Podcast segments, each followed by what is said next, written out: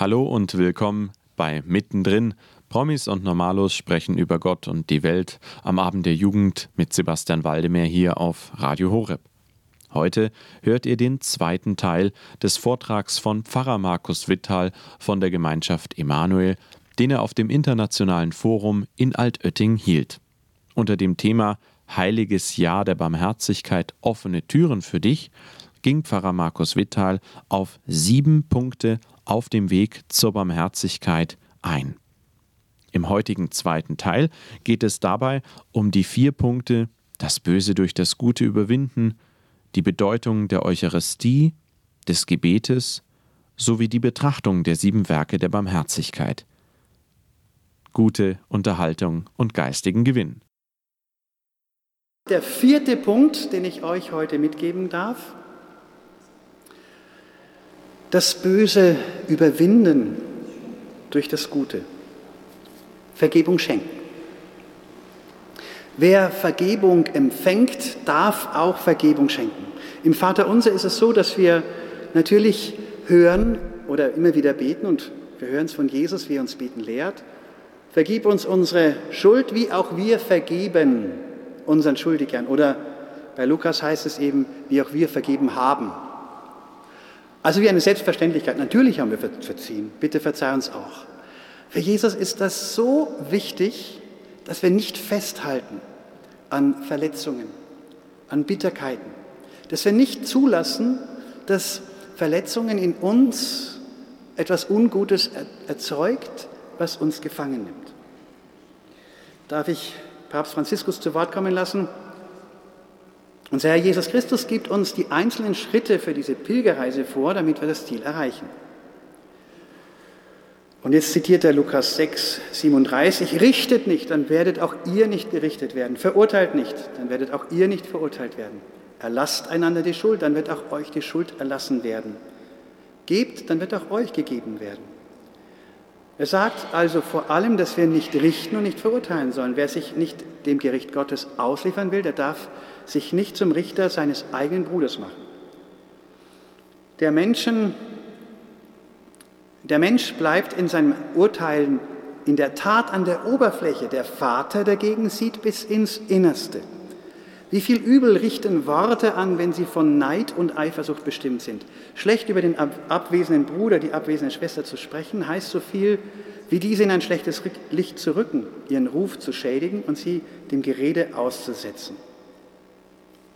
Also hier spricht er über die Versuchung des Urteilens. Wer von euch vielleicht die Predigten ähm, des Heiligen Vaters, die er in der Morgenmesse hält, äh, ein wenig so verfolgt, der wird merken, wie oft dieses Thema eigentlich vorkommt bei ihm. Es scheint ihm ganz wichtig zu sein, dass wir nicht einander urteilen. Das ist eine Grundversuchung. Ja? Wir sind ja ständig dabei, auch so uns selber einzuschätzen gegenüber den anderen. Wie ist es so? Passt es so, wie ich bin sozusagen? Das ist ja das, dass wir oft so einen Zweifel haben in uns und aus dem heraus kommt dann auch dieser, dieser Blick, der eben nicht so gesund ist. Und da sagt Jesus ganz klar, richtet nicht auch dort, wo ich merke, dass der andere äh, Fehler hat, Schwächen hat, wie gehe ich damit um? Wie gehe ich mit Groll um? Wie gehe ich mit Zorn um? Wie gehe ich um mit den negativen Gefühlen und Gedanken? Wie gehe ich damit um, wenn ich in mir spüre, eine Bitterkeit ist da? Eine Bitterkeit ist eigentlich ein Gefühl, das schon einen gewissen, eine gewisse Geschichte hat. Ja? Wenn ich einen Groll runterschlucke und ich wirklich verdaue und irgendwo, es wird bitter in mir. Ja? Das sind dann so Dinge, wo man merkt, das sind die alten Geschichten, die irgendwo noch nachhängen. Wie werde ich das los?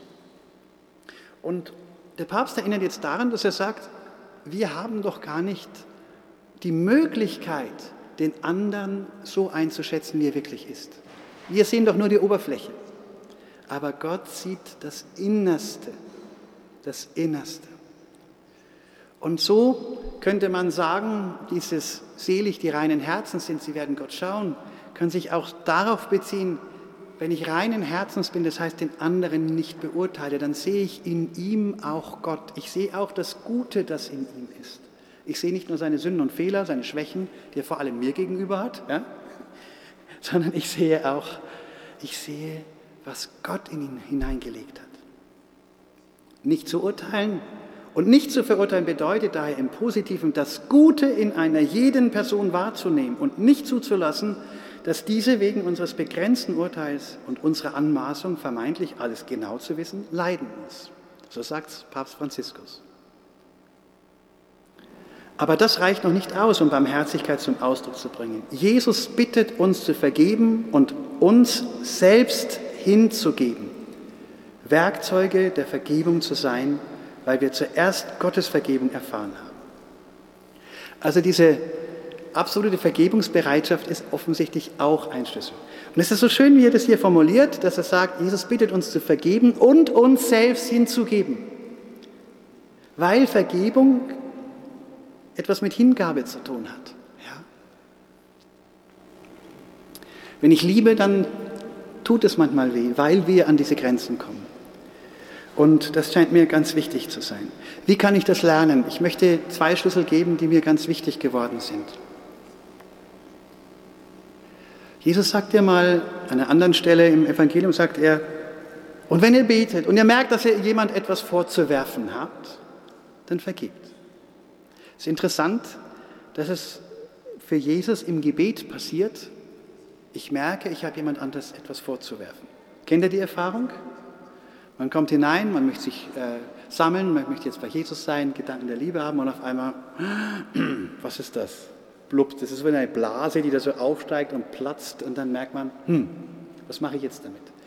So ist es, wenn ich vor Gott bin, dann öffnet sich die Seele und jetzt gibt die Seele alles frei, auch sozusagen diese Altlasten. Und das muss jetzt vor den Herrn. Okay, das kommt. Und Jesus sagt, dann vergibt. Also, der erste Rat, den ich da mitgeben würde, ist, es so zu tun, wie es Jesus getan hat, im Gebet zu vergeben. Am Kreuz betet er, Vater, vergib ihnen, denn sie wissen nicht, was sie tun. Das ist ein wunderbares Gebet. Warum? Vielleicht sagt dein Herz, ich soll ihnen vergeben, ich kann nicht, ich will auch nicht. Aber wenn du betest, Vater, vergib ihnen, dann sagst du, Vater, also dir erlaube ich jetzt. Du gehst jetzt mal voraus, du vergibst jetzt mal und dann hänge ich mich hinten dran und lass mich von dieser Vergebung mitziehen. Versteht ihr?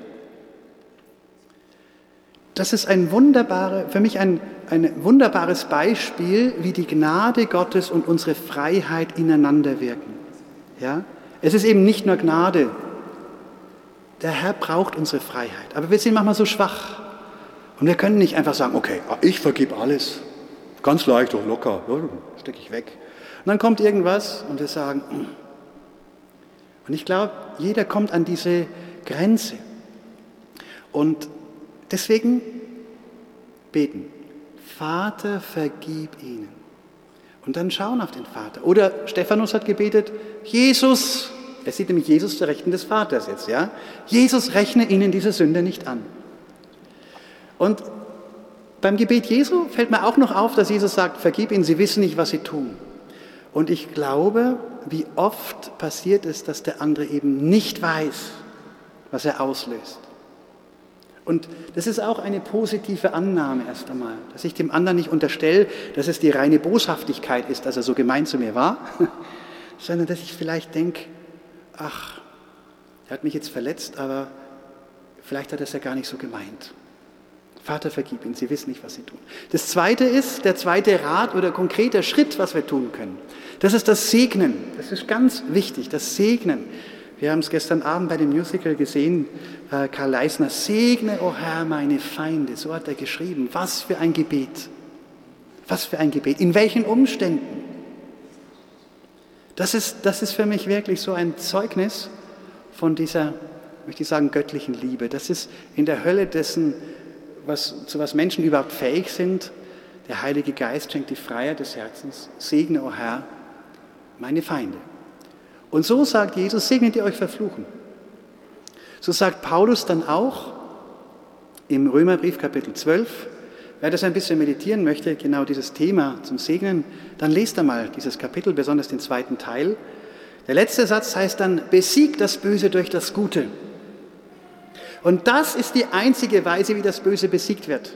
Das Böse wird in der Bibel nicht besiegt durch noch stärkeres Böse, sondern es kann nur besiegt und überwunden werden durch das Gute.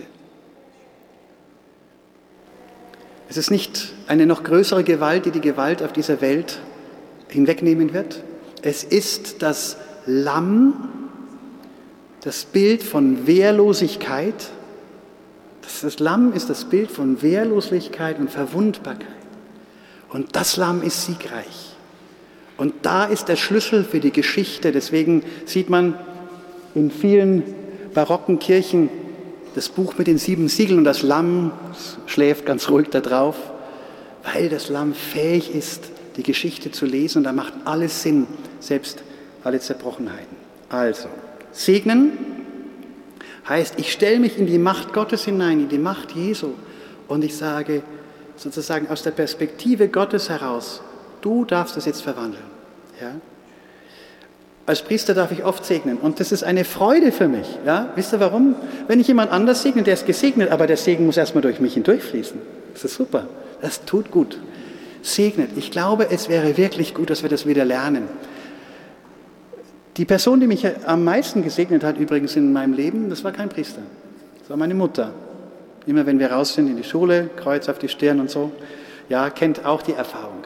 Ich finde das schön und ich würde das auch euch raten, auch in den, den Ehepaaren sage ich es immer wieder, segnet euch gegenseitig. Oder Eltern, ähm, die Kinder. Kinder können auch ihre Eltern segnen. Auch das geht. Es ist wunderbar. Und dadurch lernen wir auch füreinander zu beten. In großer Einfachheit. Gut. Können ihr noch zuhören? Wir sind fast am Ende. Wir haben noch, ähm, ja, drei Punkte haben wir noch. Gut. Also, der fünfte Punkt ist die Eucharistie. Sich verwandeln lassen die Eucharistie. Sie gehört eben auch dazu, zu diesen Schritten des heiligen Jahres, die man tut, um den Ablass zu gewinnen. Jetzt wir wieder herausgelöst, natürlich ist die Eucharistie überhaupt das Zentrum unseres christlichen Lebens. Ja? Es ist tatsächlich der Höhepunkt und die Quelle. Warum? Weil wir da den Tod und die Auferstehung Jesu feiern. Und wenn ich jetzt sage, die Eucharistie ist so wichtig für die Barmherzigkeit, dann wirklich es zu, die Eucharistie zu feiern in dieser Perspektive der Verwandlung. Jesus verwandle mich. Ich finde es so wichtig, dass wir uns bewusst werden, bei der Gabenbereitung geht es nicht nur um Brot und Wein, da geht es um jeden von uns. Betet, Brüder und Schwestern, dass mein und euer Opfer Gott dem allmächtigen Vater gefalle. Und euer Opfer, da meint der Priester nicht die Kollekte, nicht das Geld, das er gerade äh, gegeben hat. Das, was Gott interessiert, ist euer Herz. Das ist es, was zu verwandeln ist. Und so legen wir alle unser Herz auf den Altar. Und je mehr du von dir da drauf legst, umso mehr wird auch verwandelt werden. Und darum geht es. Es ist ein Prozess. Wie oft brauchen wir es, zur Eucharistie, zur Messe zu gehen, bis wir ganz hinein verwandelt sind. Aber es ist ja auch ein Prozess sozusagen durch die Zeit. In dem Zusammenhang ist für mich auch der Barmherzigkeitsrosenkranz so ein, ein Geschenk. Ja, weil er ein eucharistisches Gebet ist. Vater, ewiger Vater, ich opfere dir auf den Leib und das Blut, die Seele und die Gottheit deines über alles geliebten Sohnes, unseres Herrn Jesus Christus. Was in der Eucharistie gefeiert wird, nämlich diese Aufopferung. Wir schenken dem Vater Jesus und seine Hingabe zieht uns mit. Und dann sagen wir, durch sein schmerzhaftes Leiden hab Erbarmen. Mit uns und mit der ganzen Welt. Das ist die Passion und die führt uns zur Auferstehung.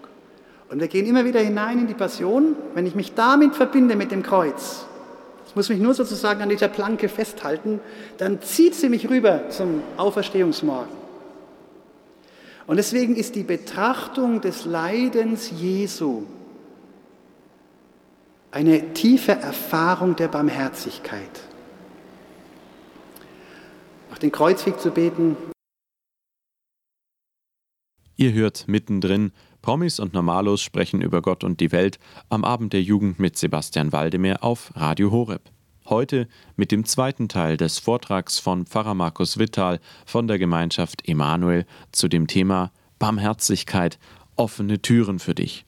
Zwar ist das Jahr der Barmherzigkeit nun vorbei, doch bleibt laut Papst Franziskus für jeden Christen die Berufung zur Barmherzigkeit eine tägliche Aufgabe was es bedeutet, das Böse durch das Gute zu überwinden, indem wir beten, wie auch wir vergeben im Vater unser, erläuterte Pfarrer Markus Wittal.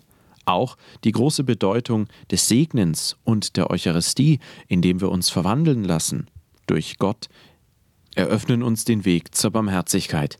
Hier ist für euch Gracetown mit Ja, ich will vergeben.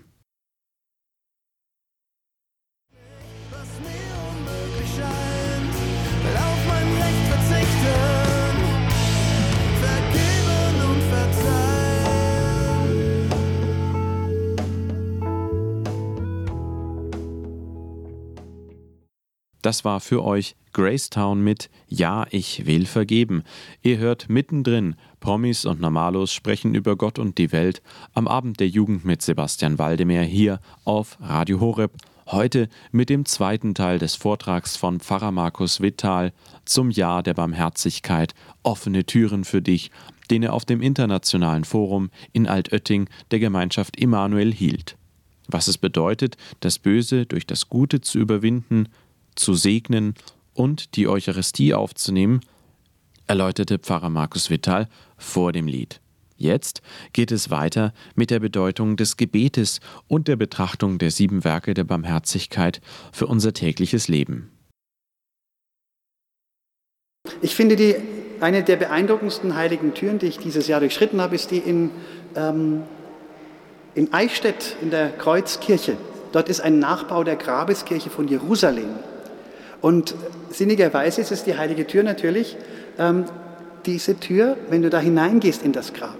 Um diese Grabeskirche herum ist der Kreuzweg und du betest den Kreuzweg und dann gehst du für die letzte Station, Jesus wird in das Grab gelegt, durch die heilige Tür und gehst da hinein.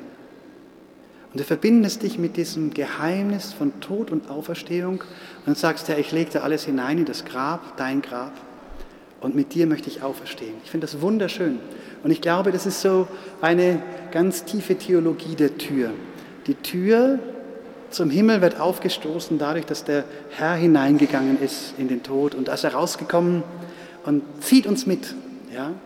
Also legt da alles hinein. Und deswegen ist es auch wichtig, dass wir ähm, nicht nur mit unseren Freuden beten, sondern eben auch mit unseren Schmerzen, auch mit dem, was uns vielleicht so schwer fällt. Ich habe gestern in der Predigt angesprochen eine Geschichte, ich möchte sie noch mal etwas ausführlicher erzählen, weil ich sie sehr beeindruckend finde von äh, einer Frau, die als Berufsmusikerin gearbeitet hat, äh, Cellistin und die eben aufgrund eines Problems in ihrer Schulter den Beruf mehrere Jahre lang nicht ausüben konnte. Da war so eine Verkapselung in ihrer Schulter und war acht Jahre lang berufsunfähig. Und dann kommt sie nach Altötting und fleht die Gottesmutter an du was. Sie kommt raus und sie hat Schmerzen. Und in der Austauschgruppe hat sie erzählt, wie schwer das ist. Es hat mehrere Monate gedauert. Was ist da passiert? Diese Verkapselung ist aufgegangen und jetzt hat sich natürlich das Ganze erstmal gelöst und hat Schmerzen ausgelöst. Aber in diesen zwei, drei Monaten ist ihre Schulter wieder gesund geworden. Und mich hat es deswegen so berührt, weil ich immer wieder die Erfahrung mache, dass Menschen ähnliche Heilungserfahrungen machen an Wallfahrtsorten oder an so Tagen wie hier. Und manchmal beginnt es erst damit, dass es schlechter wird. Und wir denken, Gottes Willen, jetzt kommt dieser Schmerz. Weil unsere Seele manchmal ähnliche Phänomene hat. Da ist was drin verkapselt und wir haben es so schön verkapselt, ja, bloß nicht hingucken, ja. Und auf einmal berührt die Barmherzigkeit Gottes das und das platzt auf. Und jetzt tut es erstmal weh und es erschreckt uns. Aber erst dann kann sich sozusagen das, was da den Körper oder die Seele vergiftet oder, oder schädigt, das kann raus. Aber es geht manchmal durch einen schmerzhaften Prozess. Deswegen der Prozess ist so wichtig. Es geht nicht von heute auf morgen. Es braucht Zeit, bis wir verwandelt werden. Also habt auch keine Angst, wenn das ein oder andere mal in der Seele zwickt und bringt es immer wieder zum Herrn. Oh Jesus, ich komme jetzt wieder zu dir und ich sage, Herr, ich bin nicht würdig, dass du eingehst unter mein Dach, aber sprich nur ein Wort und meine Seele wird gesund. Deswegen das Verwandlungsgeheimnis der Barmherzigkeit zeigt sich in der Eucharistie. Okay. Sechster Schlüssel. Ich habe eigentlich schon davon gesprochen, muss immer so viel dazu sagen. Es ist das Gebet. Wir brauchen Zeit vor Gott weil dieser Prozess intensiv ist, braucht er auch Zeit. Nehmt euch diese Zeit für den Herrn. Wir brauchen es, dass unsere Seele da auch atmen kann, dass sie sich einlassen kann. Die Seele öffnet sich nicht so wie ja, jetzt diese Tür hinten sich öffnen kann, zack, und sie ist offen. Wie lange braucht es manchmal? Ich erinnere mich ähm, an Exerzitien, die ich einmal gehalten habe für den, einen Jahrgang in Rom. Und bei diesen Schweigeexerzitien, die eine Woche dauern, ähm, ist es doch so, dass es manchmal gar nicht so leicht ist für die jungen Leute, da so reinzukommen, sich darauf einzulassen. Ich erinnere mich an eine Person, die hat fünf oder sechs Tage wirklich gekämpft und es war irgendwie schwer. Und dann auf einmal hat es Klick gemacht und dann war sie drin und dann hat sie gesagt, jetzt hätte ich noch viel länger schweigen haben können, dann waren die Exerzitien schon zu Ende. Manchmal dauert es Tage, bis sich die Seele öffnet. Gebt eurer Seele Zeit. Manches wird hier geschehen, manches kann auch danach geschehen. Gott wirkt in der Zeit. Wenn ihr im Gebet bleibt, kann Gott viel in euch machen. Das Gebet ist wirklich der Ort, wo wir dem Herrn die Chance geben, in uns zu arbeiten. Ja? Deswegen passiert da auch so viel. Auch an Erkenntnis, an Verstehen, wo er uns belehrt, wo er uns einfach zu sich hinzieht. Ja, und so sagt auch eben Papst Franziskus, wir wollen dieses Jubiläum im Licht des Wortes unseres Herrn leben, barmherzig wie der Vater. Der Evangelist gibt uns die Lehre Jesu wieder. Er sagt, seid barmherzig, wie auch der Vater barmherzig ist. Es handelt sich dabei um ein Lebensprogramm, das sowohl sehr einfordernd als auch voller äh, Freude und Friede ist. Dieser Imperativ Jesu richtet sich an alle, die seine Stimme hören. Um fähig zu sein, die Barmherzigkeit zu leben, müssen wir zunächst auf das Wort Gottes hören. Das heißt, wir müssen den Wert der Stille wiederentdecken, um das Wort, das an uns gerichtet ist, meditieren zu können.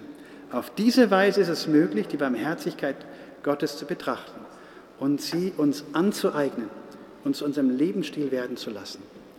Also die Stille auch für das Hören. Beten ist eben nicht die Einbahnstraße. Ja? Höre, Herr, dein Diener redet. Ja? Das heißt anders, genau. Rede, Herr, dein Diener hört. Wenn das Gebet uns zu diesem inneren Hören befähigt, dann kann das Wort Gottes mit Wirkmacht in uns handeln. Okay, und jetzt kommt der siebte Punkt, der natürlich eigentlich wert wäre, noch mal in einem eigenen Vortrag betrachtet zu werden. Ich möchte jetzt einfach sagen, und das ist der Punkt, der dem Papst so wichtig ist, dass er sagt, es geht nicht nur darum, dass wir das empfangen, wir sollen es weitergeben. Und er sagt, betrachte die sieben Werke der Barmherzigkeit. Wir sollen also selber barmherzige Menschen werden. Als, ja, man könnte sagen, seid barmherzige Menschen. Und er er sagt Folgendes, es ist mein aufrichtiger Wunsch, dass die Christen während des Jubiläums über die leiblichen und geistigen Werke der Barmherzigkeit nachdenken. Das wird eine Form sein, unser Gewissen, das gegenüber dem Drama der Armut oft eingeschlafen ist, wach zu rütteln und immer mehr in die Herzmitte des Evangeliums vorzustoßen, indem die Armen die Bevorzugten der göttlichen Barmherzigkeit sind. Die Verkündigung Jesu nennt uns diese Werke der Barmherzigkeit, damit wir prüfen können, ob wir als seine Jünger leben oder eben nicht. Entdecken wir die leiblichen Werke der Barmherzigkeit, hungrige Speisen, Durstigen zu trinken geben, Nackte bekleiden, Fremde aufzunehmen, Kranke pflegen, Gefangene besuchen und die Toten begraben. Die leiblichen Werke der Barmherzigkeit. Manche haben Familienmitglieder, die krank sind und sie sind immer wieder da. Daran denken, dass das wirklich in dieser Gnade des Jahres gelebt werden kann. Ich bin da, um die Barmherzigkeit des Herrn zu leben. Was auch immer uns da auch anspricht und wo wir spüren, das sind wir gerufen. Es geht dann eben auch noch einen Schritt weiter. Vergessen wir nicht die geistigen Werke der Barmherzigkeit. Zweifelnden Recht raten, unwissende Lehren, die Sünder zurechtweisen, die Betrübten trösten, Beleidigungen verzeihen, die Lästigen geduldig ertragen und für die Lebenden und Verstorbenen zu Gott beten. Ist auch toll. Ich finde die so toll formuliert, diese äh, geistigen Werke der Barmherzigkeit, zweifeln Recht raten. Wie oft ist man in Gesprächen auch vielleicht ja, einfach in der Bekanntschaft, Freundschaft, jetzt nicht hier im Forum, sondern auch zu Hause, wo hier und da ein Rat gesucht wird, den rechten Rat geben zu können, Unwissende zu lehren, Sünder zurechtzuweisen, heißt auch mal den Mut haben, etwas anzusprechen, damit jemand auch wachsen kann, in einer guten Weise. Ja? Beleidigung verzeihen, das haben wir schon gehört, eben die lästigen geduldig ertragen. Dann merke ich immer an, dieser, an diesem äh, Werk der Barmherzigkeit, wie sein Schmunzeln durch die Reihen geht, weil wahrscheinlich jeder so denkt an bestimmte Personen, die ihm so manchmal nicht ganz so leicht zu, zu tragen sind. Aber es ist wunderbar, das gehört auch dazu. Und dann für die Lebenden und Verstorbenen beten. Das ist eben das Fürbittgebet, das auch dazu gehört. Wir beten für die Anliegen des Heiligen Vaters, wenn wir den Ablass gewinnen. Wir beten für die Lebenden, für die Verstorbenen. Ein Werk der Liebe und Barmherzigkeit. Ja, damit möchte ich jetzt auch ähm, schließen. Vielleicht können wir es noch mal kurz so ausklingen lassen mit einer Strophe von dem Lied, das ich am Anfang äh, gesungen habe dass wir Jesus bitten, bilde unser Herz nach deinem Herzen. Und überlegt auch nochmal, was euch jetzt ins Herz gesprochen hat, was ihr mitnehmt, was ihr noch leben wollt, wo ihr spürt, ja, das ist eine Einladung für mich gewesen. Es ist wichtig, dass wir Gott in unserem Herzen spüren und äh, reden lassen. In dem, was wir hören, hier auch während des Forums. Was ist das eine oder die zwei oder drei Dinge, die der Herr mir sagt, die jetzt wichtig sind für mich? Es muss nicht viel sein, was der Herr sagt. Es ist besser, es ist wenig und wir setzen es um. Ja? Also da nochmal so zu überlegen. Lass uns nochmal nachklingen, was uns geschenkt ist und ich singe nochmal. Und wer den Kehrvers mitsingen möchte, wachse Herr in mir.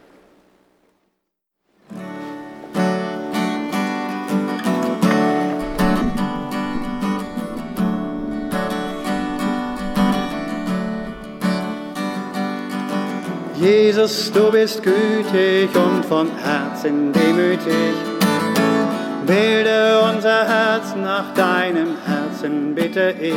Wachse Herr in mir, in deiner Güte. Jesus, wachse in mir, wachse Herr in mir, in deiner Liebe. Jesus, wachse in mir, wandle du mein Herz. Jesus, ich bin dein, wandle du mein Herz.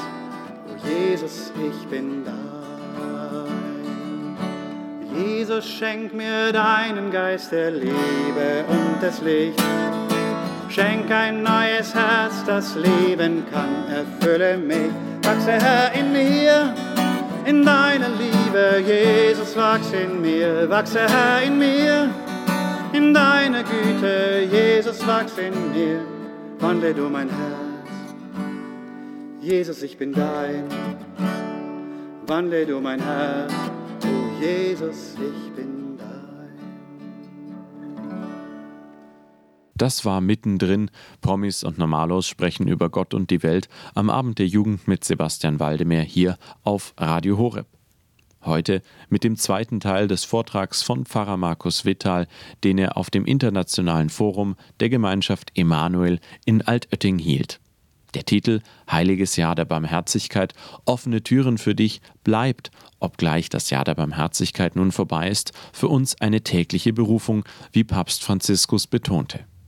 Das Böse durch das Gute überwinden, indem wir Menschen, die uns Böses getan haben, in der Gnade Gottes verzeihen, uns nicht gegenseitig verurteilen, sowie die große Bedeutung des Segnens, der Eucharistie, des Gebetes, und der Betrachtung der sieben Werke der Barmherzigkeit waren die Hauptpunkte.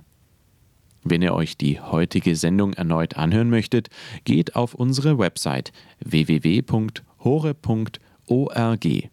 Dort findet ihr im Bereich Jugend unter Podcast bei den Mittendrin-Sendungen auch die heutige Sendung.